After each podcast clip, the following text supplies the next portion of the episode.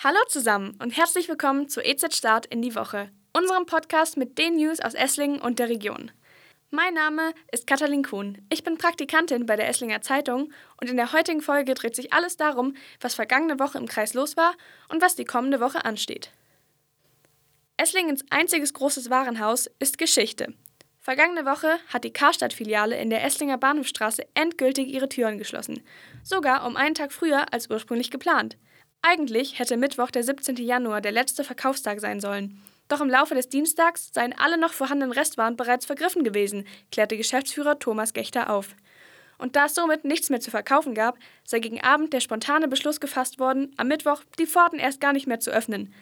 Am Dienstag erschien zudem ein Text über die Eröffnung der Karstadt-Filiale 1963, bei der die Polizei eingreifen musste. Seit Ende Dezember protestieren Landwirtinnen und Landwirte gegen die Pläne der Ampelregierung. Vor allem in der vergangenen Woche wurde deshalb demonstriert, auch im Kreis Esslingen. Immer wieder werden Aktionen wie umgedrehte Ortsschilder oder umstrittene Symbole wie Galgen mit den Protesten in Verbindung gebracht. Da kommt die Frage auf, was davon ist strafrechtlich relevant? Zum Beispiel wurde vergangene Woche auf einer Wiese zwischen Filderstadt-Sielmingen und Wolfschlugen ein Galgen, an dem eine Ampel baumelt, inklusive einer Grabkerze gesichtet. Nach Angaben von Christian Wörner, ein Sprecher der Polizei, sind Galgen mit der Ampeldarstellung nicht strafbar. Hunderttausende Menschen protestieren in ganz Deutschland gegen Rechtsextremismus und für Toleranz.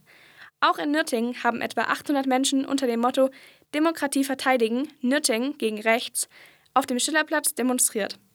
Fridays for Future Nürtingen hatte ein Bündnis organisiert, dem sich zahlreiche Organisationen und Gruppierungen anschlossen. Die Demonstration verlief friedlich, die Polizei hielt sich während der Veranstaltung mit wenig Kräften im Hintergrund. Welche Schätze liegen wohl unter dem Esslinger Marktplatz? Schon lange wird eine Umgestaltung des Esslinger Marktplatzes gefordert. Nun will die Stadt das Thema offenbar vorantreiben. In den kommenden Tagen soll gemeinsam mit dem Landesamt für Denkmalpflege und externen Archäologen an insgesamt drei Stellen auf dem Marktplatz gegraben werden. Damit will man untersuchen, was sich unter der Asphaltfläche des Platzes befindet. Zu erwarten seien etwa alte Kellergrundmauern des Katharinenhospitals, das sich an dieser Stelle befand und im Jahr 1815 abgebrochen wurde, heißt es aus dem Rathaus. Und was steht diese Woche an? Das Jahr der Tuba bricht an. In Deutschland gibt es allerdings nur sehr wenige Tubisten. Was bewegt sie? Wir haben Stimmen aus Musikschulen und Musikvereinen in Esslingen und Umgebung gesammelt. Den Text dazu gibt es am Dienstag im Blatt. Lange dauert es nicht mehr, bis in Ploching die neue Rathausspitze gewählt wird. Diesen Mittwoch um 19 Uhr stellt die Esslinger Zeitung in der Stadthalle Ploching die Kandidaten der Bürgermeisterwahl vor. ULP-Gemeinderat Harald Schmidt tritt gegen Amtsinhaber Frank Buß an.